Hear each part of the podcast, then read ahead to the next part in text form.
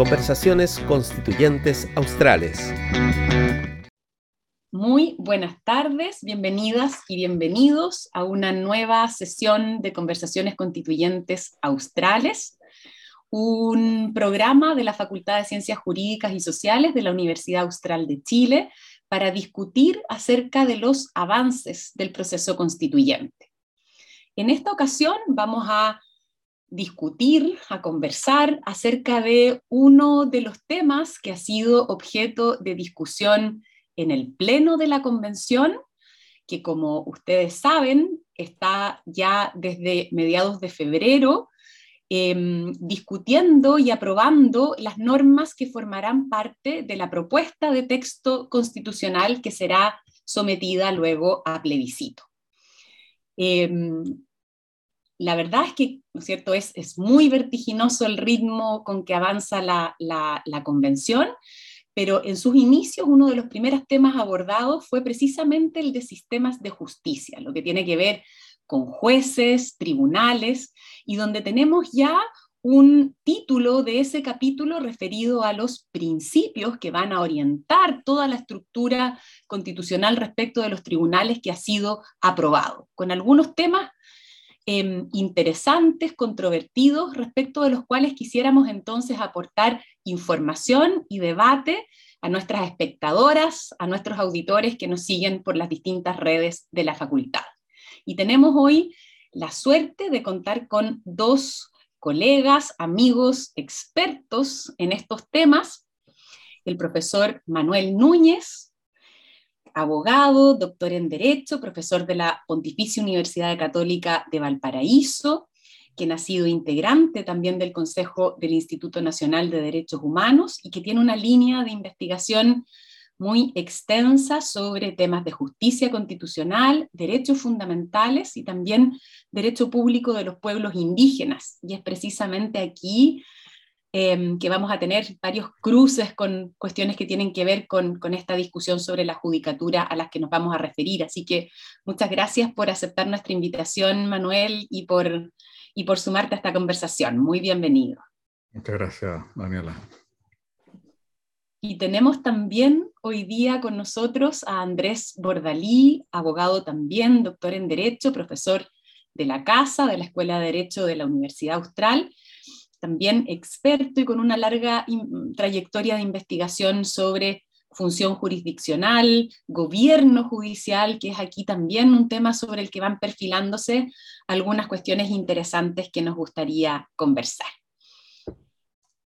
Y para abrir, para abrir fuego, para abrir la conversación, me gustaría tal vez partir por algo que a, quienes somos abogados nos llama la atención ¿no? respecto de, estas primeras normas aprobadas sobre función judicial que tiene que ver con el cambio de nombre. Se deja de hablar de poder judicial, el capítulo cierto? que está comenzando a ser escrito ya no se llama poder judicial, se llama sistemas de justicia. Entonces quería partir preguntándole a Manuel por este cambio, si mm, estamos aquí digamos, en algo que, tiene alguna explicación, em, si es simplemente una cuestión de, preferencia o hay algo, hay algo detrás, si hay algo refundacional en algún sentido, ¿qué, cómo, cómo, cómo, lo ves tú? Bueno, eh, muchas gracias eh, de nuevo, Daniela, por, por, por la invitación. Eh, yo siempre digo que tengo mucho aprecio y respeto por la Universidad Austral y Estoy feliz de poder estar eh, esta tarde conversando eh, de el trabajo de una comisión eh, que creo yo que, em, por lo menos de lo que va partiendo acá, es una que ha dado bastante que, hablar y que sin embargo creo que el, resultado em, ha sido relativamente sobrio lo que va de la resume muchas de las de las de las cosas que ya eh, existían. Yo es lo primero que diría. Lo que pasa eh, que en, el debate constitucional a veces eh, quienes no conocen cómo funcionan las instituciones tienden a sorprenderse cuando lo que se hace se pasa limpio y se dice ahora que se va a hacer oficialmente por mandato de la Constitución. ya habían decisiones, ¿no es cierto?, en materia de, de familia, ¿no es cierto?, algunas eh, juezas que ya habían hablado, ¿no es cierto?, por ejemplo, del de, deber de, de tomar o de ejercer la jurisdicción con perspectiva de género, el, la famosa interculturalidad a la que vamos a hablar. incluso me atrevería a decir que, que, el mismo fenómeno del pluralismo ya era algo que, que existía. Y más atrás todavía yo diría que los, los pueblos indígenas eh, eh, de una manera no formal ya tenían cierto reconocimiento constitucional. Entonces, en eso yo creo que hay algunas cosas que simplemente se están eh, codificando, por decirlo así. No así, en cambio, con este cambio de, del, del, del, título del, o del epígrafe, lo que va a ser el, la futura regulación de lo que era para nosotros el Poder Judicial, que ahora se le pareciera, y esto es una simplemente una intuición, ¿no es cierto?, que al, al, hablar de, de, sistemas, ¿no es cierto?, eh, ya el, el, Poder Judicial se entiende que, o mejor dicho, el ejercicio de la jurisdicción ya no se entiende que es pura y simplemente una función estatal o la expresión de una, de una función estatal, sino que eh, también comprende eh, el ejercicio o, la expresión de otros atributos que no provienen del, del Estado. Aún cuando más adelante la, la, la eh, eh, definición de función jurisdiccional sea un poco la definición antigua, quizás después podemos conversar. Hay algo muy novedoso, esto de sustituir la idea de poder judicial y reemplazarlo por sistemas. Sin embargo, hay algo que luego no es tan novedoso, que es al decir que la función jurisdiccional, y se repite casi una definición de lo que nosotros los abogados entendemos casi como de manual, que es una definición. Entonces, eh, pareciera que al, al, al, desestatizarse o al desconcentrarse, creo yo que eh, se prefiere hablar más de sistemas que de, que de poder. Y una, un componente importante que empuja este, esta, esta, esta idea, yo creo que es la, la, justamente la de, la de reconocer que también hay capacidad de, de, de ejercer jurisdicción en, en, en los pueblos indígenas. Todo eso en un plano de igualdad, en fin, como, como lo vamos a conversar más adelante. Ahora, yo luego sí tengo mis dudas de que todo eso sea efectivamente un sistema, en lo que tradicionalmente se, ha entendido por un, por un sistema. Eh, del mismo modo que hoy día había, eh, digamos, eh, jurisdicción fuera del Poder Judicial, eh, pareciera que la, idea, hay una aspiración curiosa aquí que mezcla el racionalismo, que es algo muy moderno, con algo premoderno, que es el ejercicio de la justicia por los pueblos indígenas, eh, bajo esta idea, ¿no es cierto?, tan eh, grandilocuente de llamarlo un, un, sistema. Y después más adelante quisiera decir por qué tengo mis dudas de que, de que sea un sistema. Yo me atrevería a, adelantar eso, Daniela, como una reflexión a partir de, del, del, del título de este capítulo como sistemas de justicia y ya no únicamente el, la idea del Poder Judicial.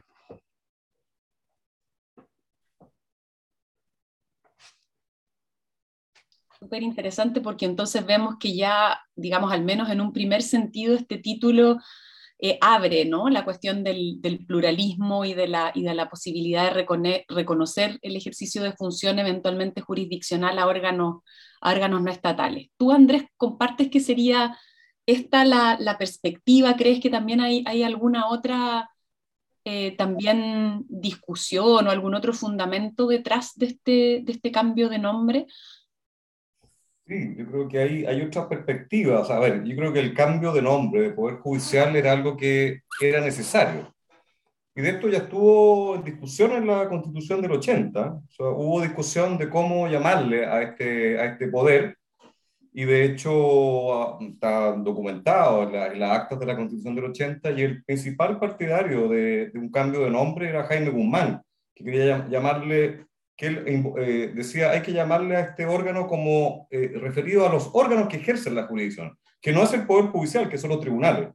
Entonces Guzmán decía, pongámosle tribunales de justicia, ese es el poder.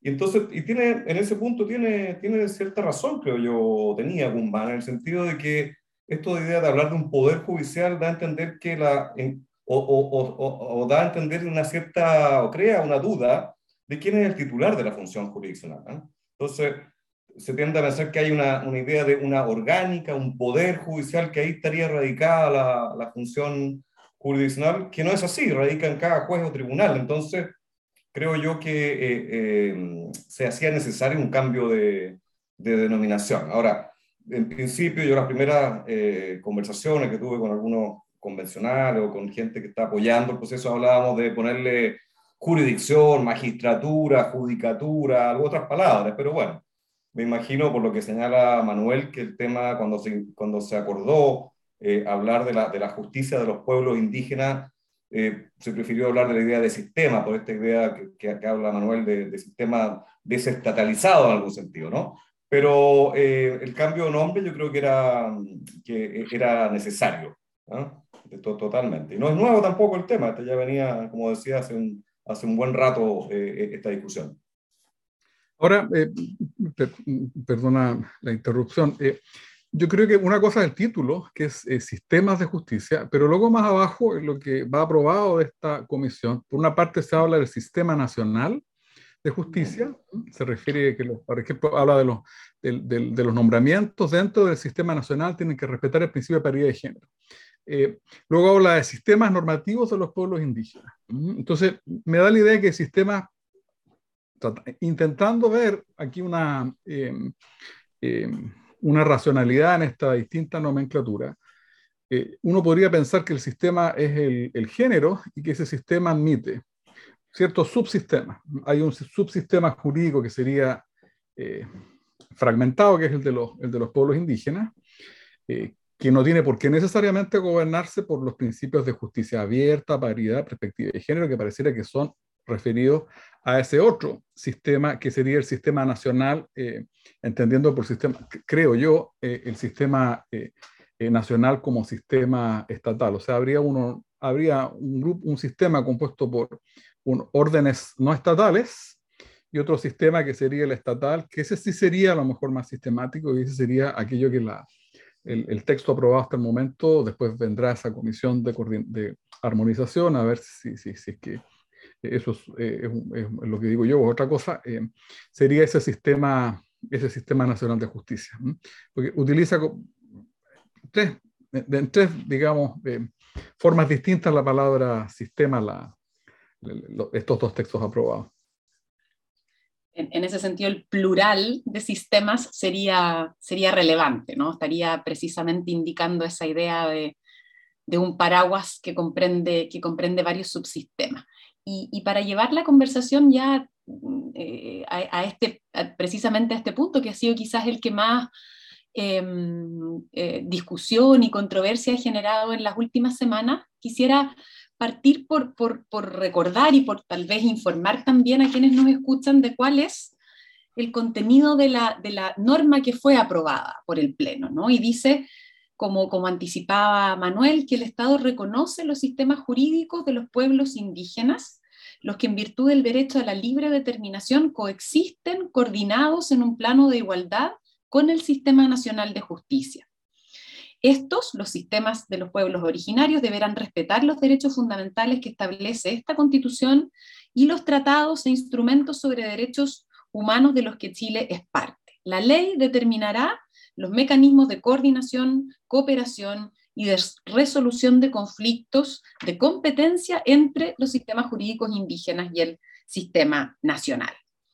Entonces, tal vez una primera cuestión que, digamos, la norma deja abierta, pero en la que, eh, por otro lado, ¿no? la ubicación, su ubicación sistemática hace eh, pensar que se está caminando en un sentido preciso, lo que deja abierto si estamos hablando de sistemas de normas, digamos, que regulan las relaciones entre personas indígenas, de normas referidas directamente a las personas, y en esto, como decías antes, Manuel, uno podría pensar que hay una codificación de, una remisión a las costumbres indígenas que ya encontrábamos también, ¿no es cierto?, en la, ley con anterioridad al proceso constituyente, o sí, y esto es lo que la ubicación sistemática sugiere, en cambio, hay un, reconocimiento también de instituciones, ¿no? de la posibilidad de instituciones y por consiguiente de normas que establecen instituciones que podrían entonces cumplir funciones jurisdiccionales en el contexto de los pueblos originarios. ¿Cómo, cómo, cómo lo ves tú, Manuel? ¿Crees que es, este, que es este el sentido que hay que pensar que, que, desde esta perspectiva vamos más allá de codificar el contenido de, la, de, de, lo que hoy día prevé la ley indígena? Sí, a ver, eh, yo iría un poquito, un poquito más atrás. Eh, eh, cuando la convención discutió el, el, el, el, concepto, digamos, de pluralismo jurídico, habían como dos grandes tensiones, ¿no es cierto? De una parte, quienes asumen esto con mucha naturalidad, que usualmente son los representantes de los, de los pueblos indígenas, y creo yo, en general, la gran mayoría de la convención, y otro sector que era más bien el sector de la, de la, de la derecha, representada en la convención, que tiene mucha reticencia a esto. Eh, se, se, se, se, presentó esto como algo eh, que rompe la idea de unidad del Estado, en fin. Y yo lo primero que yo quisiera decir eh, es que mucho de esto ya, como lo, lo, anticipé, ya estaba presente en, en la práctica y en, en general en el, incluso en alguna forma en el, en el, modelo original de la Constitución del 80 cuando reconoce la autonomía de los cuerpos intermedios. Cuando se reconoce la autonomía de los cuerpos intermedios, antes que siquiera soñásemos que eh, de allí podía haber alguna forma de incluir a los pueblos indígenas, eh, siempre se pensó que el cuerpo intermedio tenía la facultad de crear cierto, eh, un cierto orden normativo y la capacidad de aplicarlo a través de la llamada jurisdicción doméstica, ¿verdad? Eh, eso poco a poco, digamos, fue siendo acompañado de otras reglas internacionales, el convenio 169, después las dos declaraciones, y a eso se le empieza a dar un sentido más bien jurisdiccional. Eh, jurisdiccional en el papel, y ya voy a explicar por qué eh, hay algunas dificultades para entender eh, que esto efectivamente sea un sistema. Y del otro lado, entonces, estaba esta, esta idea, digamos, muy nominal, muy formal, de entender que cada pueblo tiene su, su su, sistema, su propio sistema jurídico. Yo creo que eh, en el, el, modo como lo, ha reconocido la, la convención, eh, de momento pareciera ser un modo, digamos, muy eh, razonable porque no se hace sino, como les digo, traspasar lo que, lo que ordena el, el, convenio 169, que en esto, en la Administración de Justicia, tiene como dos grandes dimensiones, o sea, ciertos deberes estatales, eh, ciertos deberes especiales para cuando es el Estado el que juzga a un indígena, del cual podemos hablar más adelante, y ciertos eh, deberes estatales cuando son los indígenas quienes juzgan. ¿Verdad? Eh, lo que sí creo yo que no es algo, digamos, que uno tiene que entender así como de recibo, es que esas instituciones sean efectivamente un sistema eh, y que existan con la misma, con la misma densidad cultural, porque aquí nos, nos escapamos del mundo del, derecho, entramos a otro mundo que es el mundo de la, de la antropología. Y antes de referirme a eso, yo diría, eh, en general el, el, derecho en el siglo XIX y en el siglo XX eh, fue eliminando los eh, residuos de pluralismo que quedaban en la colonia, el Código Civil, ¿no es cierto?, con esa regla famosa de la costumbre, eh, quiere liquidar el, el, pluralismo jurídico. Eh, solamente se acepta la costumbre en la medida en que la ley eh, se remita a ella. Esta es una manera de negarlo. Es decir, no solamente la constitución del 80, sino que propio de la filosofía la, que, que, con la que se construye el Estado Nacional niega el pluralismo. Después se admite en materia mercantil y después entra eh, en, materia, en materia indígena. Ahora, eh, la pregunta previa es, eh, cuando nosotros decimos que se reconocen los sistemas, ¿qué, qué queremos decir? Lo primero, ¿qué queremos decir cuando se reconocen esos sistemas? Eh, yo creo que lo primero que uno quiere decir es que eh, eh esos sistemas, eh, en la medida en que existan, y esa existencia es pre, pre y extra jurídica, o mejor dicho, pre y extra legal. Yo he escuchado, ¿no es cierto?, afirmaciones muy simplistas, ¿no es cierto? Dice, en Chile existen eh, tantos sistemas jurídicos como el pueblo reconoce la ley eso no, no, no, es una verdad que no se sostiene, ¿no? Es, es, una ficción, o podría ser una ficción, porque lo que yo tengo que demostrar es, bueno, si sociológicamente cada uno de esos pueblos tiene un sistema. Primera cosa. Hay pueblos muy frescos, ¿no es cierto?, de, de reconocimiento legal. El pueblo chango, eh, antes del pueblo chango, el pueblo de Aguita, que eran pueblos que no estaban originalmente considerados en, el, en la ley 19.253. ¿Mm? Entonces, estos pueblos, digamos, de más reciente están, reconocimiento, están varios de ellos en proceso de, de, de, de organización y de creación de estas reglas. es curioso porque debatimos sobre el sistema de justicia, pero nunca hemos sabido siquiera cuáles son las instituciones que ellos, eh, el, digamos, el representante del pueblo chango tendrá que decir, bueno, en la cultura changa, dígame usted cuáles son sus sistemas de administración de justicia que sean distintos a los sistemas de pesca artesanal, con los que en muchos casos se, se confunden. Eh, díganme ustedes, ¿no es cierto?, el pueblo tal o cual, ¿no es cierto?, que en algunos extensos territorios no tienen, digamos, eh, una territorialidad todavía específica eh, sobre qué espacio ustedes pretenden ejercer esa, esa facultad. Entonces, ahí hay un primer problema. La, la, la, esos sistemas que reconoce son sistemas que en sí mismos no son sistemas, no sé si me, si me explico, porque pueden ser varios subsistemas. Puede ser el sistema de la comunidad tacameña de Conchi, al lado tienen la comunidad tacameña de Taira, más allá están las de, las de Atacama la Grande. Entonces, esos, esas reglas eh, muchas veces son distintas y eventualmente las eh, instituciones eh, pueden subfragmentarse hasta el, no digo el infinito, ¿no es cierto?, pero hasta tantas comunidades o agrupaciones existan dentro de lo que el Estado de Chile ha llamado pueblo atacameño, pueblo de Aguita, no sé si me explico. Entonces, es una cuestión que es muy, es muy compleja, primera cosa. Primera cosa. Y, cuando yo, yo, además profesionalmente ejercido, digamos, ejercí en algún momento la, la profesión con comunidades, y cuando uno les, les, les, lleva a esta discusión, dicen nosotros no, no tenemos estas instituciones. Es más, eh, eh, eh, gracias para, para varias de ellas, agradecen que exista el juez civil donde pueden demandar en, el juicio de cuentas al directivo de la comunidad porque no rinde cuentas, o existe el Tribunal Electoral Regional, donde pueden impugnar una elección, una censura, un directorio, existen las cortes de apelaciones, donde pueden llevar, y así sucesivamente. Entonces, eso es lo primero que diría yo. a, la Constitución no le corresponde crear, son instituciones que tienen que crearse, por lo tanto, ah, pueden haber dentro de un pueblo más de un subsistema, puede haber un pueblo sin eh, sistema de justicia y puede haber pueblos donde alguna comunidad tenga un sistema y donde otra comunidad del mismo pueblo no tenga eh, eh, sistema propio de administración de justicia y donde esa comunidad no necesariamente va a reconocer como ente, digamos, con capacidad para resolver jurisdicción y componer conflictos, como dice el proyecto, a las instituciones de, la, de, la, comunidad vecina que sí las tiene. los conflictos en las comunidades son muy frecuentes y son tan frecuentes como también la incapacidad de las propias comunidades para componerlos entre sí. Por eso es que eh, si uno mira eh, los anales, ¿no es cierto?, de, la, de, la, de, las cortes de apelaciones en la región de la Araucanía, sobre todo en el norte, yo diría que más en el norte eh, y más, más, aquí en Rapanui, ¿no es cierto?, porque los conflictos suelen darse también donde, donde hay recursos, donde hay territorios que disputarse y donde hay a veces territorios que son escasos para ellos.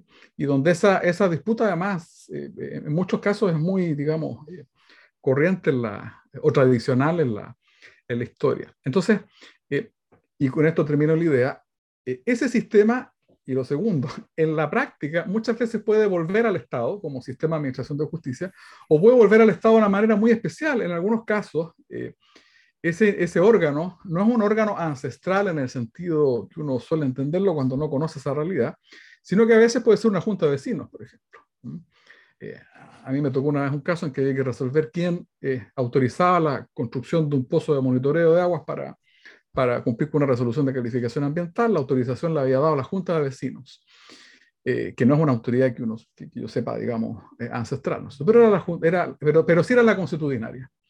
Y la Junta de Vecinos, la Corte de Iquique en ese caso le reconoce a la Junta de Vecinos la capacidad.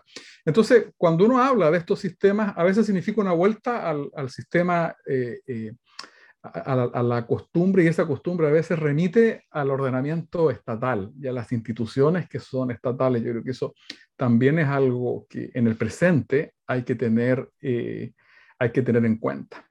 Eh, por un lado, en algunos casos, en algunas comunidades, eh, la, inexistencia de esas instituciones, eh, en otros casos la fragmentación, porque unas las tienen, en otras no las tienen, y en otros casos eh, eh, la aceptación de las reglas estatales para resolver esos, esos conflictos. Entonces, no, no, constituye en sí mismo, sino de manera figurativa, un, un, sistema. Y yo creo que ahí está el, el, un problema quizá de, de insuficiencia del, del diagnóstico, porque lo más importante quizá no era esta discusión, sino saber, bueno, qué, qué, en definitiva es lo que estamos eh, conociendo. O sea, cierta transparencia en el debate, decir, a ver, ¿cuáles son los, yo no lo he visto, cuáles son los sistemas jurídicos que queremos? ¿De qué autoridad estamos hablando? Estamos hablando de la MACH, estamos hablando del LONC, estamos hablando del presidente de la comunidad, estamos hablando del presidente de una asociación indígena, de una confederación de pueblos indígenas. Y eso creo que también es sano para los propios pueblos, porque ellos quieren saber, en muchos casos, eh, a qué órgano le van a poner encima, aunque sea de, de sus pares. Eso es, una, eso es una necesidad, digamos, política básica. Y creo que es bien, bien interesante y me, me dirijo ahora a Andrés porque como decía Manuel, no es, es, difícil para, nuestra racionalidad moderna, ¿no? Y donde, donde en este ámbito tradicionalmente estas, estas, digamos, la orgánica jurisdiccional claramente es un asunto de ley, ¿no? De, normas eh, legales escritas que, que, constituyen, definen procedimientos ¿no? Y aquí justamente ¿no? E, e, esta norma parece llevarnos a un terreno totalmente diferente. Entonces, ¿cómo, cómo ves tú, Andrés, esta, esta cierta ¿no? tensión ¿no? Entre, entre, por una parte, la percepción también, yo diría, moderna de la legalidad como garantía, ¿no? y tal vez los últimos comentarios de Manuel apuntaban en ese sentido. La ley también nos permite saber qué órgano es competente para, para resolver nuestras disputas le da algún grado de certeza a eso, ¿no? Tal vez hay ahí una, una obsesión moderna también con la, con la certeza que de alguna manera esta, esta apertura al pluralismo pone, pone en cuestión. No sé si quisieras tal vez comentar algo por ahí sobre... Es interesante el punto porque en algún sentido eh, lo que está pasando con, con las definiciones de la Convención constitucional eh, eh, nos, nos, retroceden un poco a, a, momentos anteriores al Estado moderno, ¿no? O sea, el Estado moderno después de la, de la Revolución Francesa parte con algunos postulados que básicamente es la idea de igualdad lo central, ¿no? Entonces, uno de, uno de los derivados de la, de la igualdad eh, llevado al campo de la justicia es la idea de unidad, ¿cierto? Un, una jurisdicción, una jurisdicción en el Estado, ¿no? Eso se, se entendía que era un requisito de la igualdad y del igual tratamiento a los ciudadanos, ¿no? Entonces, con eso se superaba el, el, pluralismo que había en la Media de la justicia, que era para los distinta para los militares, para los eclesiásticos, para los artesanos, los comerciantes, ¿no? O sea, pluralismo de jurisdicciones, que en algún sentido hubo eh, en, en, la Europa medieval, en algún sentido se supera con el Estado moderno, con esta idea de una unidad jurisdiccional en que todos van a estar ahí, ¿no? O sea, tanto los militares como los los eclesiásticos y los, los, burgueses, comerciantes. Entonces, eso con eso hemos estudiado nosotros el derecho, nos hemos formado la idea de, del Estado Nacional y su derivado, que uno es la, la idea de jurisdicción eh, estatal, una sola, ¿no? Eh, y con esto, en algún sentido, eh, los que no estamos acostumbrados, y creo que Manuel quizás que tiene más experiencia con comunidades indígenas, que ha estudiado más el tema, yo creo que tiene tiene, eh, eh, yo creo, más, más, más respuestas a, la, a, la, a, las dudas que se nos plantea a los que no hemos trabajado dentro del pluralismo, que estamos acostumbrados a entender que hay una sola justicia, una jurisdicción eh, estatal. Claro, mencionaba por ahí Manuel, efectivamente siempre ha habido una jurisdicción doméstica de asociaciones intermedias, clubes deportivos, etcétera, pero al final todo es llevado a una última respuesta, que es la respuesta estatal. Hay una, especie de unificación o de, o de, o de eh, llevar al auxilio último a la jurisdicción del Estado. Entonces, em, desde luego los desafíos son enormes para, para, los que no tenemos conocimiento respecto a, a, a, al pluralismo jurídico en general, tanto normativo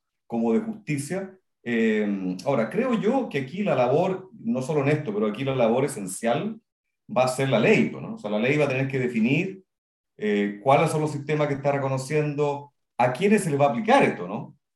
Porque aquí hay, hay bueno, me imagino que hay, eh, eh, tendrá que ser modificada o cómo vamos a darle vida a, más bien tengo preguntas esto, yo la voy a hacer, a, aprovecho de hacer a Manuel, porque ¿qué significa que, que, que, que vamos a aplicar la misma concepción de la ley actual sobre quiénes son los indígenas, quiénes pueden recurrir a esto? ¿Es voluntario? Bueno, hay una serie de aspectos que yo creo que no, no van a poder estar definidos en la Constitución, yo creo que es razonable que así sea, y que va a tener que ser el legislador a futuro el que va a tener que darle un poco de orden a esto, ¿no? Por lo, por lo mismo que plantea Manuel, de que hay bastante dispersión y poca claridad, poca certeza, ¿no? Pero eh, eh, volviendo al tema o, contestando el tema de, la, de lo que preguntaba Daniela, efectivamente yo he visto esto, el valor certeza jurídica y el valor eh, igualdad ante la ley, obviamente están puestos, yo creo, en, en cierta, en cierta diría yo, se le, se introducen variables que no, que no va a ser lo mismo que teníamos rigiendo hasta el día de hoy, ¿no? yo creo que que la, la, con los, los, paradigmas como que hemos funcionado hoy día, esta idea de seguridad, certeza y estatalidad están puestos en duda y, y, va a ser, para algunos nos va a significar una especie de reformateo completo de cómo tratar estos, estos temas. Pero principal destinatario de esto va a ser el legislador. El legislador tiene que tratar de, de generar un sistema con todos estos subsistemas y situaciones, va a tener que ser muy particular es imposible que la ley, de, por lo que explicaba Manuel, dé un tratamiento muy unitario esto. O sea, hay un desafío enorme para la ley aquí. Sí, creo que, que es, es, un punto interesante, mm, interesante de abordar, no sé, también para, para, informar un poco a nuestras espectadoras, a nuestros auditores, como también esto es algo que no se ha vivido solo en Chile, ¿no? O sea, no, no es Chile el único país en el que se esté planteando o se haya planteado la cuestión del pluralismo y de, y de cómo abordar ¿no? la, la coexistencia en una misma comunidad nacional de distintos pueblos, ¿no? de distintas comunidades. Entonces, en este sentido, Manuel, tú también apostarías a que aquí, digamos, va a ser de alguna manera la ley la que, tiene, la que, la que pueda de alguna manera darle efectivamente sistematicidad y, e identificar estos cuerpos, órganos comunitarios que ejercerían la jurisdicción en distintas comunidades. ¿Qué, qué, ofrece en ese sentido la experiencia internacional? ¿O hay alguna manera en que eso pueda funcionar desde la propia autodeterminación, ¿no? También consuetudinariamente, no sé ahí cómo, cómo lo ves y qué nos puedes contar de otras experiencias.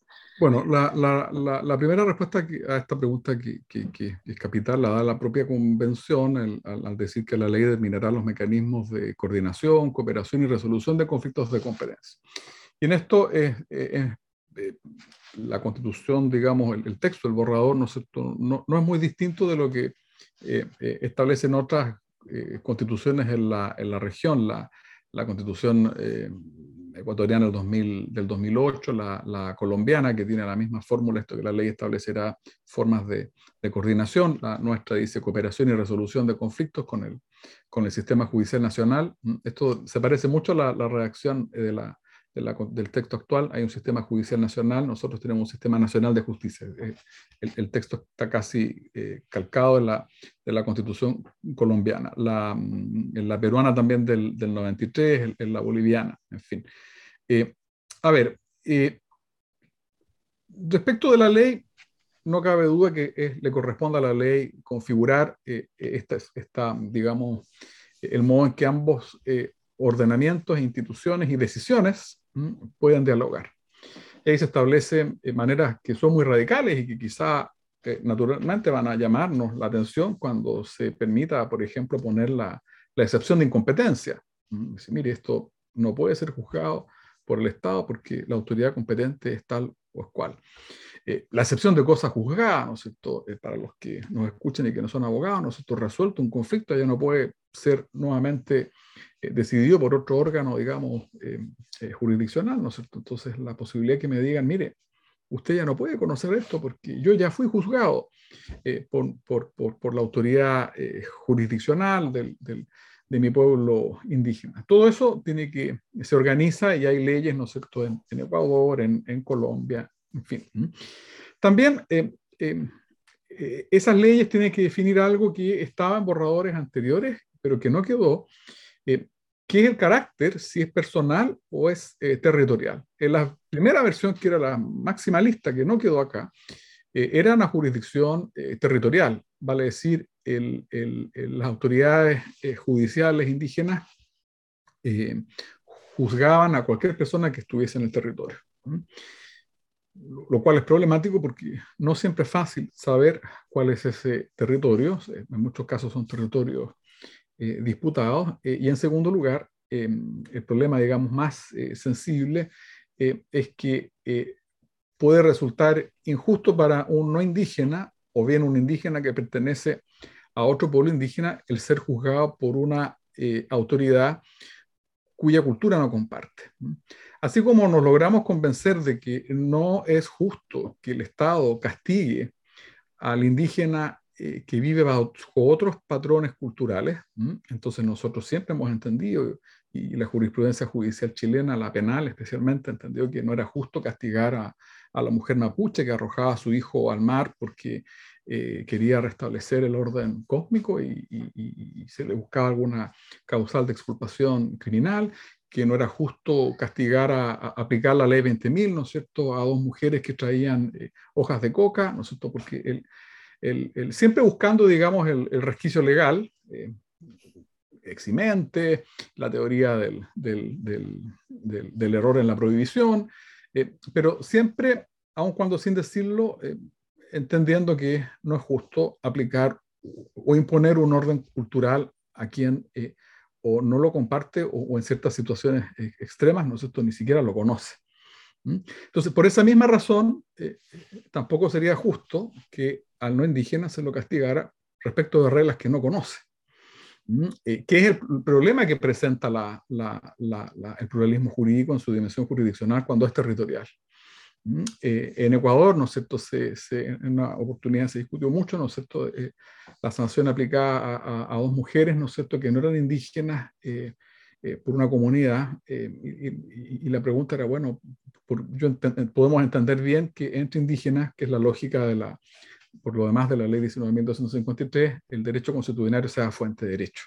Eso es lo que dice hoy día la ley. El piso sobre el cual estamos hablando, que la costumbre chavalera entre, entre litigios de eh, personas que pertenecen a una misma etnia, dice la 19.253, es fuente de derecho. O sea, hoy día el problema jurídico, entre paréntesis, existe. Pero, digamos, con esa limitación de la ley del 93, que es entre indígenas que pertenecen a la misma etnia, y la explicación de eso es, bueno, eh, eh, no, no, falta allí, eh, se desarma ese componente de legitimidad eh, que es el componente cultural. Así como el componente de legitimidad del ordenamiento estatal, bueno, es la ciudadanía, somos todos iguales y somos todos ciudadanos del Estado de Chile, tenemos que cumplir con las leyes chilenas. bueno, en este otro caso, la jurisdicción territorial falla allí cuando una persona no comparte esa, ese sedimento cultural en el que se, en el que se sustenta el, entonces, eh, esto lo han tratado eh, de ir resolviendo eh, en algunos casos las leyes, en otros casos se ha dejado abierto y, y, simplemente luego llega, por decirlo así, el pastel a la Corte Constitucional, al Tribunal Constitucional, lo que sea, de la, digamos, la discusión sobre si esa va a llegar, vamos a llegar tan lejos como el de la, la jurisdicción territorial. Ese es un tema. y lo segundo que yo diría que, que es un tema que se extiende de manera transversal es eh, el, cuidado que tiene que tener el, legislador, porque yo vuelvo a insistir en lo mismo, son en muchos casos, no en muchos casos, siempre instituciones que funcionan en realidades que son muy distintas, muy cambiantes eh, y muchas veces eh, desconocidas o, o, más conocidas por los antropólogos que por los parlamentarios, que por los juristas. Entonces, allí se genera esa, ese déficit de, de conocimiento eh, que unido al, a la buena voluntad a veces del legislador de decir, vamos a reconocer a tal pueblo para hacer un acto de reparación. Bueno, cuando usted reconoce un pueblo nuevo, entonces reconoce nuevamente un sistema de justicia, reconoce que ese pueblo va a tener derecho a un territorio, reconoce que ese derecho... Eh, y eso suena, es, una, es, es un riesgo. ¿no? No, no hemos hablado acá eh, del pluralismo jurídico predicado a los pueblos afrodescendientes. Si uno mira el convenio 169, eh, se les aplican las mismas reglas. Eh, y hoy día posiblemente eh, ese sea un grupo que se siente discriminado, y ellos lo han dicho, se lo han, digamos, representado los representantes de los pueblos indígenas. Pero uno se pregunta, bueno, a lo mejor no estábamos allí, ¿acaso quizás nos estábamos comprando un problema que no, que no, que no teníamos. Entonces, eh, para responder tu pregunta, esa es una tarea que tiene que resolver con mucha delicadeza el, porque la ley eh, tiene que articular naturalmente, tiene que crear estas instituciones que permiten la coordinación entre los dos sistemas de justicia, eh, pero yo no diría creando esas instituciones, porque cuando uno las crea, las petrifica y las estatiza. la, la, la, ley 19.253, por ejemplo, que habla del Consejo de Ancianos, que es uno de los pocos órganos en Rapanui que existen. Y el Consejo de Ancianos fue fueron pasando los años y fue eh, siendo disputado por, por, por, órganos, organizaciones representativas, primero más radicales, si se quiere, menos eh, chilenistas, como el Parlamento Rapanui, u otras organizaciones que luego tomaron la administración del territorio, por ejemplo, la comunidad eh, Maju Genúa, que es la que tomó la administración del Parque Nacional, en fin, y que van eh, enriqueciendo ese, mm, e, ese sistema que, vuelvo a repetir, es consuetudinario. Entonces, nadie se representó cuando se dictó la ley ¿Qué tenía que hacer la ley reconociendo la existencia de un pueblo, que, de una organización que ese mismo pueblo podía desechar, cambiar en 10, 15 años? Entonces, esa es una cosa que tiene que tener en cuenta, es un, es un, es un principio básico que tiene que tener en cuenta el legislador y, y, también el... Afortunadamente la convención no ha caído en el error de, reconocer los pueblos con nombre y apellidos, es una cosa que depende de otros factores que no, no son... Eh, incluso puramente jurídico, y que no es bueno detallar acá, por cierto. Bien. Eh, no sé, Andrés, si tú quisieras comentar algo sobre estas últimas ideas. Eh, o si estoy, estoy, de, alumno aprendiendo con Manuel, así que no, no, no, no, tengo experiencia en temas interculturales, así que no, básicamente aprendo con Manuel acá yo.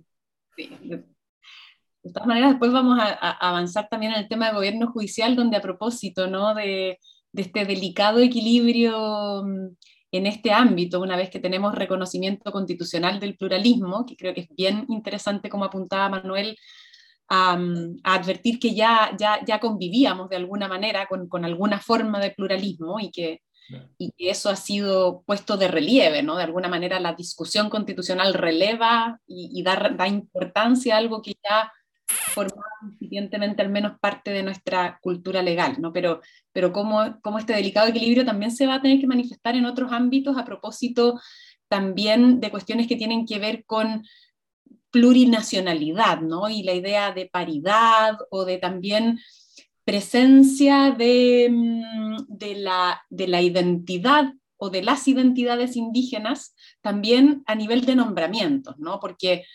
Aquí también eh, aparece ¿no? la idea de que los pueblos originarios van a tener incidencia en nombramientos, por ejemplo, en, nombramiento, en nombramientos ya, lo, ya lo, podemos conversar más específicamente, ¿no? Eh, judiciales, y ahí también ¿no? la duda es, bueno, cómo se articula la voz, ¿no?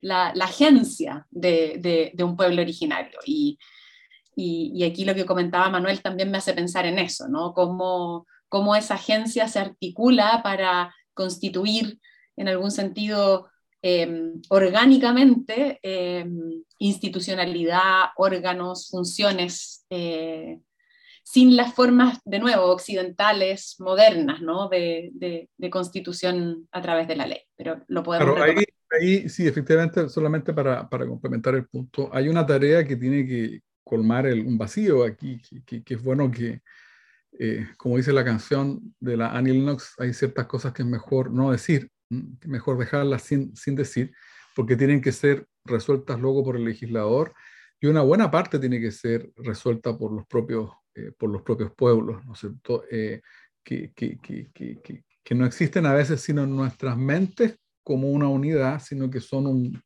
compositum, como diría ¿no es cierto? Un, medievalista, ¿no es cierto? De eh, pueblos, de comunidades, de asociaciones, eh, muchas veces enfrentados entre sí, y, bueno, ellos tendrán que resolver si esa respuesta es mantener esa fragmentación o construir una, una organización superior como, como han habido eh, intentos en, en, en, Rapa Nui o en el, en, el, en el Salar Atacama, en fin, algunos con más éxito, con otros con menos éxito, pero también existe la posibilidad que se mantenga, como lo dije, como un ordenamiento fragmentado y eso tiene que, que, respetarse. Como fenómeno, por cierto, además, e, esa desestatalización, esa crisis del Estado, eh, no es el, Nosotros pensamos como que el Estado es lo único, ¿no es cierto? Y a lo mejor va a terminar siendo un paréntesis, ¿no es cierto?, en la historia de la humanidad, porque estas discusiones son las que se tuvieron en, en Europa cuando sobre las constituciones nacionales les pusieron los tratados comunitarios, sobre las instituciones nacionales le ponen un banco central que manda más que el, que el primer ministro. Eh, entonces, son eh, eh, formas de este lado del mundo, ¿no es cierto?, que ponen en crisis todas las certezas que nosotros y las comodidades, ¿no es cierto?, esa zona de confort, ¿no es cierto?, que, que, vienen de la idea de, sistemas, de código, de soberanía, de, ciudadanía, de, igualdad ante la ley, del Estado unitario y una larga lista de conceptos de, instituciones políticas.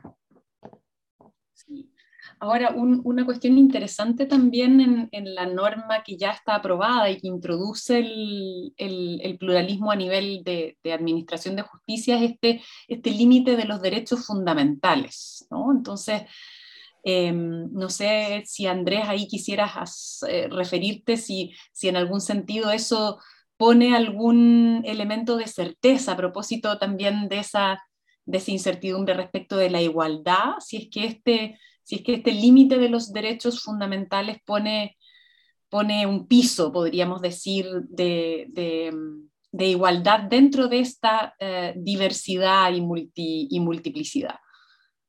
Sí, yo creo que no, no es, es un intento de, de, de, lo que hablábamos antes, en el sentido de que yo creo que también la convención acá está diciendo, mire, el, para los pueblos indígenas, el, el derecho nacional también es, es, una, es una acción de, mejora civilizatoria. En algún sentido, todos tenemos mejoras con un Estado nacional que protege los derechos fundamentales, etcétera, etcétera. Entonces, yo creo que hay un juego ahí de decirle, mire, eh, no perdamos lo que, lo que hemos ganado todos, ¿no? Entonces hay una, una, idea de que cuando se trata de derechos fundamentales, esos tienen que respetarse, ¿no? Eh, por quien sea el órgano que tenga que decidir. El tema está en que si vamos a mantener la idea de derechos fundamentales eh, como la tenemos hoy día en la Constitución del 80, y entiendo que se está ampliando en la Convención de que caben muchas cosas, entre otros, por ejemplo, propiedad, es decir, cuando hay una discusión sobre, hablaba Manuel ahí sobre que son las, las discusiones comunes, ¿no? Sobre territorio, ¿no? Eh, propiedad, bueno, eso es un derecho fundamental, ¿cierto? Y, entiendo que no se va a desconocer la propiedad como derecho fundamental. Entonces, em, yo creo que constantemente vamos a estar topando con derechos fundamentales. Entonces, eh, no creo que la idea de derechos fundamentales sea un límite que va a impedir la discusión, porque yo creo que siempre vamos a topar con algún derecho, libertad económica, propiedad, igualdad. Entonces, va, la labor ahí es, es definir eh, cuáles derechos fundamentales o en qué sentido los derechos fundamentales van a, van a permitir o, van a significar una especie de coto o de guía para esta, estas autoridades indígenas que tienen que resolver eh, cuestiones. Entonces, no creo que el llamado al respeto de los derechos fundamentales sea un, un límite muy claro de cómo, tiene que, cómo van a actuar estas esta, eh, autoridades propias de las comunidades indígenas. No sé, no sé qué opina Manuel, ¿cuál, cuál será la, la, la, posibilidad de discusión en que los derechos fundamentales no sean en realidad un impedimento de, de, de, acción por el puerto que estoy señalando, porque todo puede ser derecho fundamental, ¿no? Sí, sí, bueno. Solo interrumpo un segundo para, para, poner como un, un, pelo más en la sopa, ¿no? Porque, porque la misma norma también requiere Em, la consideración de la perspectiva intercultural, ¿no? Entonces, uno podría decir, cuando algún, cuando, cuando tengamos que discutir, todavía no tenemos claro cómo se va a configurar también la justicia constitucional, quién podría velar por el respeto a los derechos fundamentales en, en la aplicación de los sistemas eh, jurídicos de los pueblos originarios, ¿no? Pero tendrá que hacerlo con también perspectiva intercultural, dice, dice también otra de las normas que ya han sido aprobadas eh, por el Pleno. Entonces, recogiendo la inquietud de, Andrés Manuel, ¿cómo tenemos aquí algún, digamos, coto de universalismo? O de nuevo, ¿no es cierto?, la perspectiva intercultural nos devuelve también aquí en la interpretación de los derechos fundamentales, de nuevo a, a la posibilidad de que haya distintas visiones, ¿no? Y que, y que tal vez eh, eso impida que realmente puedan funcionar como, como una limitación. Sí, a ver, eh, yo creo que eh, es correcta la, la, proposición de la, de la, convención, primero al, al proponer eh, este reconocimiento de estos ordenamientos o, o, de esta, digamos, capacidad de agencia, digamos, creadora de reglas, que la, la, convención, por lo demás, la remite al, a, la, a, la, libre determinación, a la libre, que ese es otro tema que es fabuloso porque la libre determinación aquí la usamos para todo, ¿no es cierto? Para esto. Eh, y también se usa la libre determinación para celebrar un convenio con una empresa minera, ¿no es cierto? Y, y, negociar un, la salida, una conciliación en un juicio, también libre determinación. la libre determinación es para todos. Es como si nosotros dijéramos que, que, que, utilizamos la soberanía a la cual somos, somos titulares, ¿no es cierto?, eh, los ciudadanos. Eh, ese, es otro, ese es otro tema. A ver, yo creo que primero es correcto la, la, propuesta en cuanto a que es un sistema limitado. Ahora, tal como dice Andrés, eh, yo diría, primero, no, no es garantía eh, eh, de, digamos, de inexistencia de conflictos. ¿Por qué? Porque en ningún lado existe un concepto, yo diría, universal, ¿no es cierto?, de los derechos. Esta es una cosa, ¿no es cierto?, la que nos hemos tratado de, de convencernos, pero hay países eh, profundamente civilizados que tienen profundas diferencias en conceptos como la dignidad de la persona, por ejemplo. Eh, la dignidad de la persona en Alemania justifica eh, prohibir juegos que los niños ingleses, ¿no es cierto?, pueden libremente practicar y, nadie en Inglaterra duda que jugar a matar, ¿no es cierto? Yo cuando explico esto a mis alumnos siempre les digo, les pongo un ejemplo en que el Tribunal Constitucional Federal Alemán prohibió un juego en que uno simulaba correr detrás de las personas para dispararle, ¿no es cierto?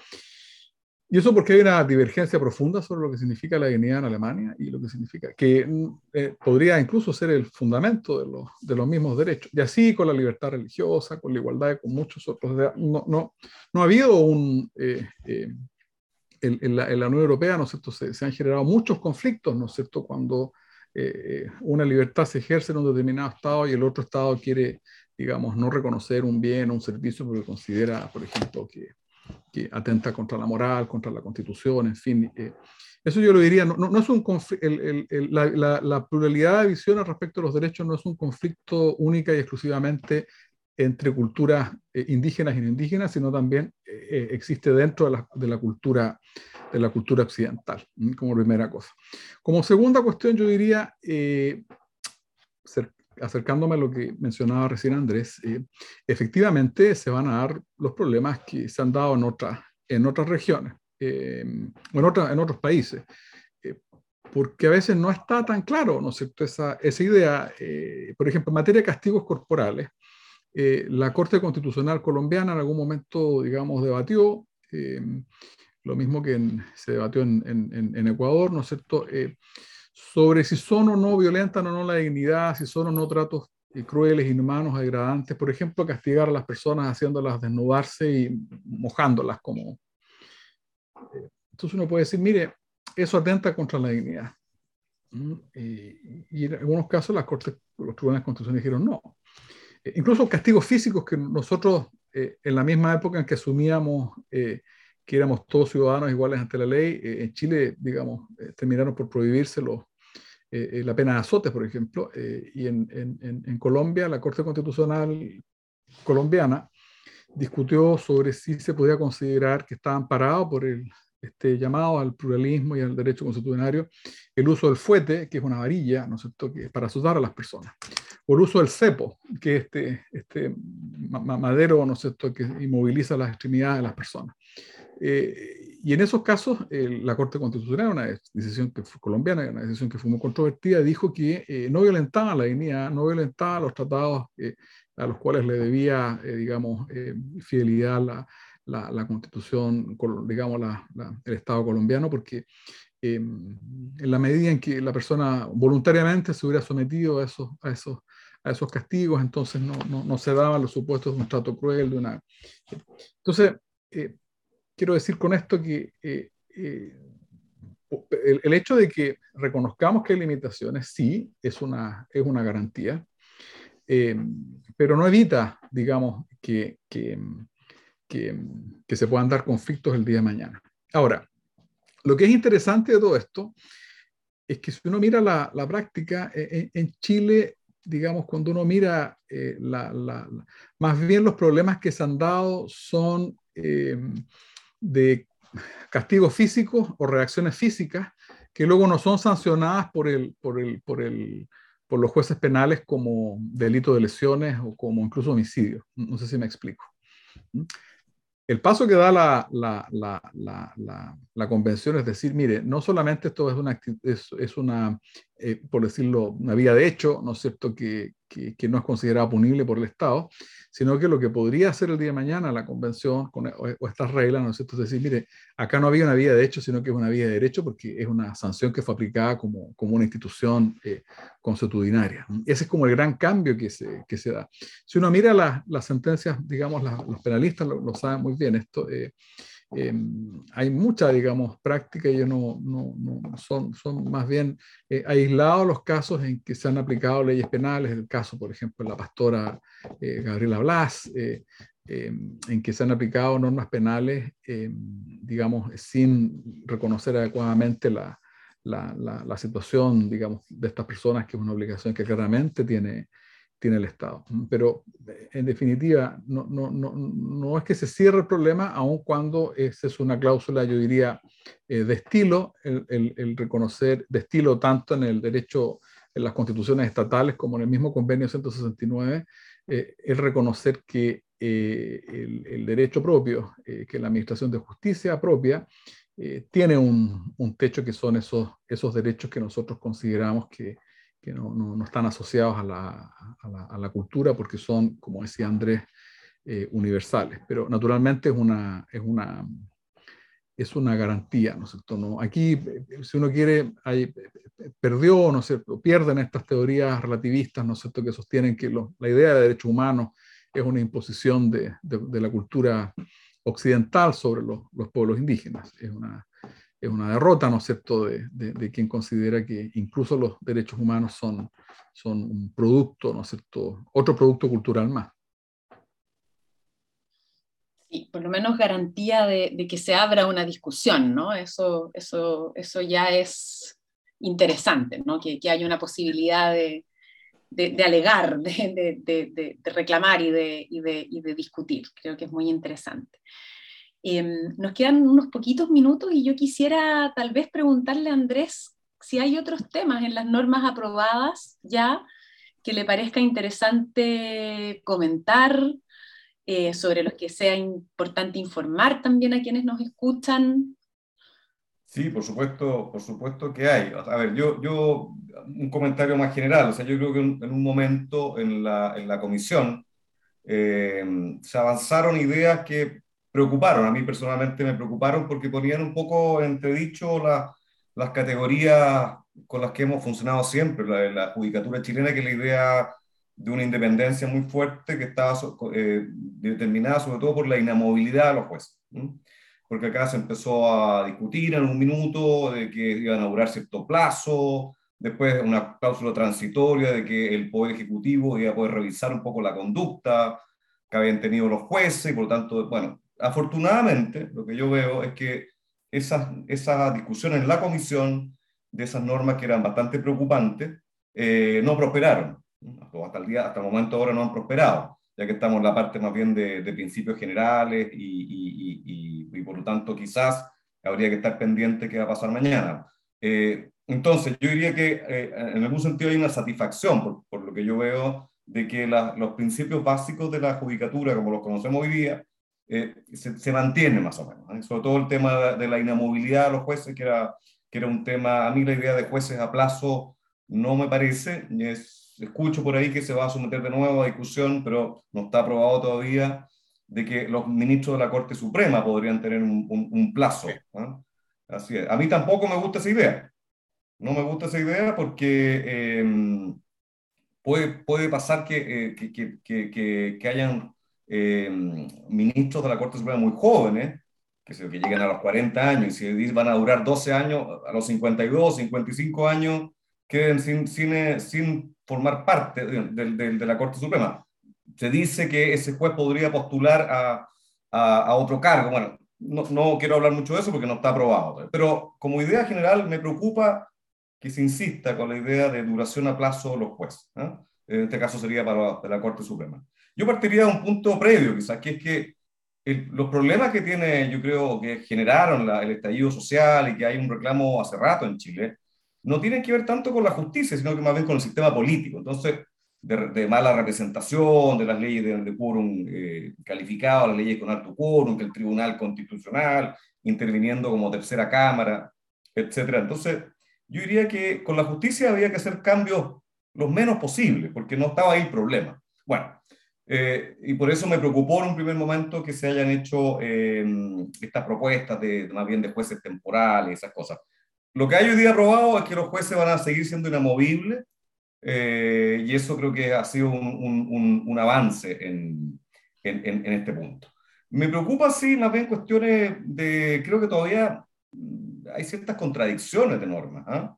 Hay, todavía hay una, una, una, pero eso a un trabajo seguramente de la, de la comisión armonizadora, eh, que hay problemas más bien técnicos de, de, palabras que se usan de una manera, de una manera no, muy coherente, de derecho fundamental a la tutela judicial que está reconocido acá, no el debido proceso. Es decir, más que temas, yo diría, preocupantes, eh, creo que falta una, una mayor eh, técnica de mejora legislativa que haga un poco más armonizable.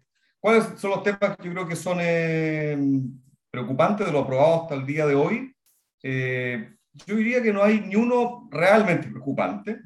hay cosas novedosas, por ejemplo, el, error judicial, que hoy día lo teníamos solo en materia penal, con una decisión a, a cargo de la Corte Suprema, Hoy día el error judicial se va a expandir a toda sentencia judicial, eh, en, cualquier ámbito, eh, que todo va a depender cómo se lo regula, porque si, si lo hace con una, con una apertura respecto a lo que tenemos hoy día, bueno, va a significar un desangramiento de las arcas fiscales, si cada vez que hay error judicial eh, vamos a tener que indemnizar a una persona en materia civil, laboral, familia, lo que sea, bueno, eso hay que regularlo bien, ¿no? En el sentido de que es una puerta que se abre de una manera eh, muy, muy fuerte, porque no hay ninguna precisión al respecto. ¿no?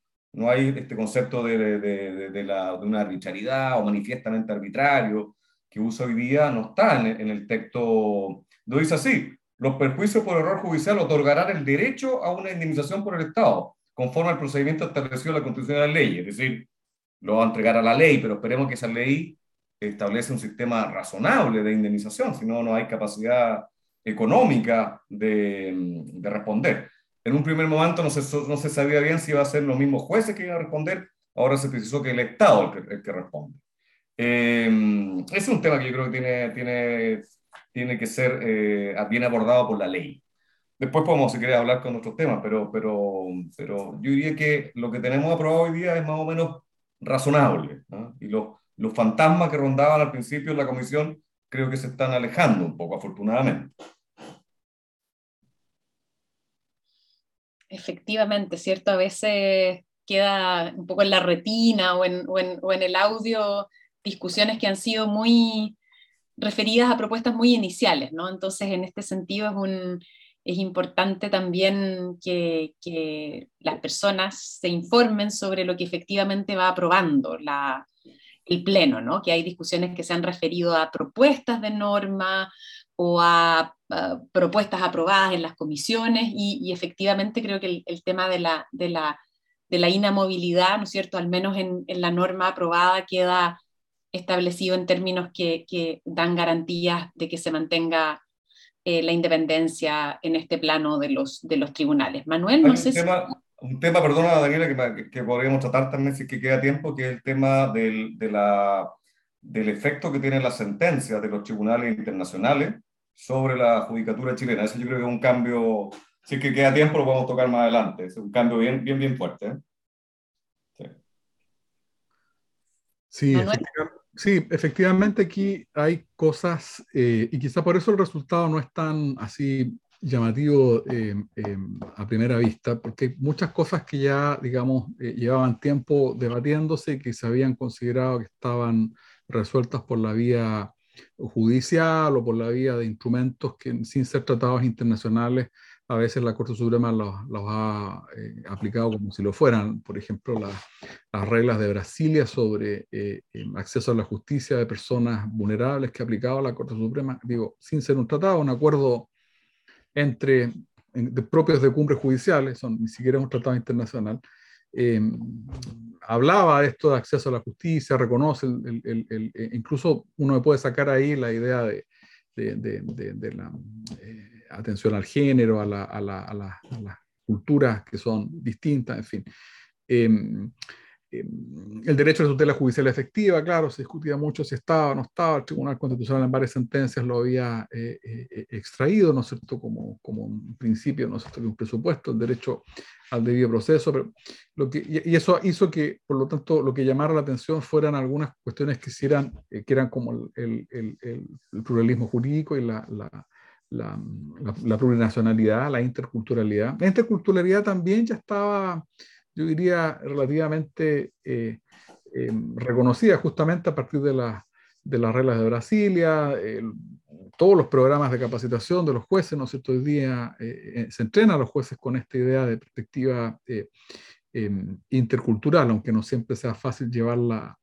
Luego, hay algunos principios que son, yo diría, generales que no, yo no entiendo por qué debiesen haber quedado acá. Eh, por ejemplo, el, el, de la justicia eh, em, abierta. Em, yo creo que la transparencia es un principio que hoy día está muy bien en las bases de la institucionalidad, como un principio que se aplica a todos los órganos eh, del Estado, a todo órgano que ejerce competencia, incluso si, se acerca más bien al mundo privado, ¿no es cierto?, que, que, por, que recibe competencia.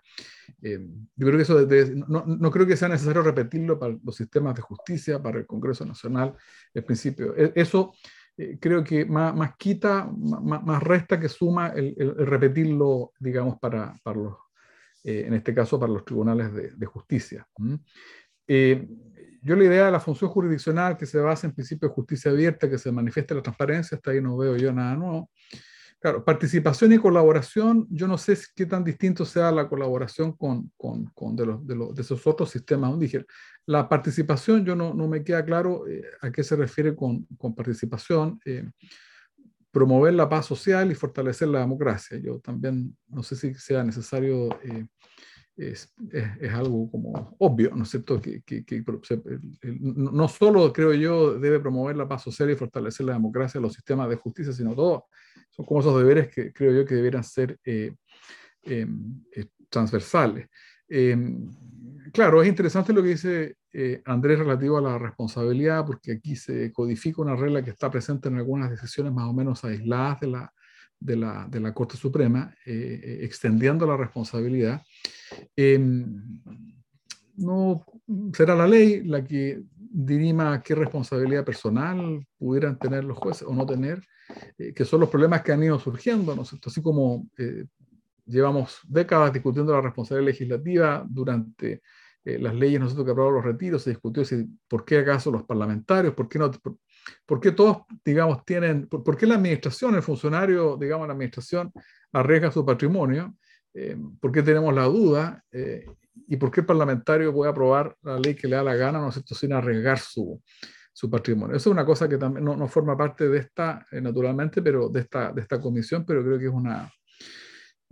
Y como dice Andrés, efectivamente aquí sí, eh, junto con la plurinacionalidad, las perspectivas de género intercultural, la, la, por primera vez la, norma constitucional se hace cargo de eh, el, el, rol que tienen las, eh, las sentencias dictadas por los tribunales internacionales, ¿no es cierto? Al decir que son obligatorias para los tribunales de justicia conforme establecido, al sistema establecido por la ley. Eh, relativizando el, el, valor de la, de la cosa juzgada, ¿no es cierto? Que es algo, nuevamente, eh, ya en tres, cuatro casos, ¿no es cierto? Eh, en Chile hoy día la, la cosa juzgada sea, digamos, ha quedado sin efecto, ¿no es cierto? Por distintos motivos, ¿no es cierto? O bien porque se echó a andar un nuevo procedimiento penal, una persona que había sido sobreseída, o bien como lo hizo con mucho escándalo público, ¿no es cierto?, la Corte Suprema cuando sacó ese ese mm, decreto, no acuerdo qué lo que era, que declaraba, ¿no es cierto?, que sin efecto una sentencia, digamos, un escándalo que antes se había hecho, lo que pasa es que no se había dicho, se hizo. Aquí se dijo y se produjo el, el, digamos, el, escándalo. Bien, en ese sentido también contribuye a institucionalizar, ¿no? a dar, a dar más, más, más consistencia institucional a algunos fenómenos y prácticas que estaban ya también embrionariamente en el, en el sistema. Entonces tampoco aquí tanta, tanta novedad, pero sí avances también en, certificar, en, consolidar esos, esos avances. El tiempo vuela casi siempre en conversaciones constituyentes australes y ya vamos a cumplir o ya pasamos de una hora de conversación, así que aunque serían seguramente varios los temas en los que podríamos profundizar, quiero agradecerles que hayamos dedicado unos cuantos minutos a, darle precisión y orientación a esta cuestión que ha estado intensamente en el debate del pluralismo y la interculturalidad. Creo que, que dejamos algunas ideas bastante más claras, esperemos al público que nos sigue. Les agradezco muchísimo su, su participación, Manuel y Andrés, y, y, bueno, seguiremos discutiendo porque queda todavía un, un largo camino por delante. Bien, pues muchas gracias por la invitación. Saludos, Manuel. Muchas gracias eh, por la invitación, Daniela, Andrés, eh, a la universidad. Eh, y creo yo que efectivamente es una buena oportunidad esta para mm, quizá sustituir un rol que hoy día no cumplen, creo yo, suficientemente los medios de comunicación. que prefieren el, el, el, escandalillo, ¿no es cierto? Eh, ah, claro, eh, exactamente, eh, y eso a veces no, no, no, nos permite ver el, la, digamos, la realidad de las normas como están siendo aprobadas, independientemente que a veces hacen mérito para, hacer noticias. Pero bueno, esa es otra cosa, estamos hablando hoy día de los, de los resultados y las propuestas concretas. Bien, muchísimas gracias. Un saludo entonces a, a, quienes nos siguen por las redes de la facultad y los dejo y las dejo invitadas a nuestro próximo capítulo, la próxima semana de Conversaciones Constituyentes. Conversaciones Constituyentes Australes.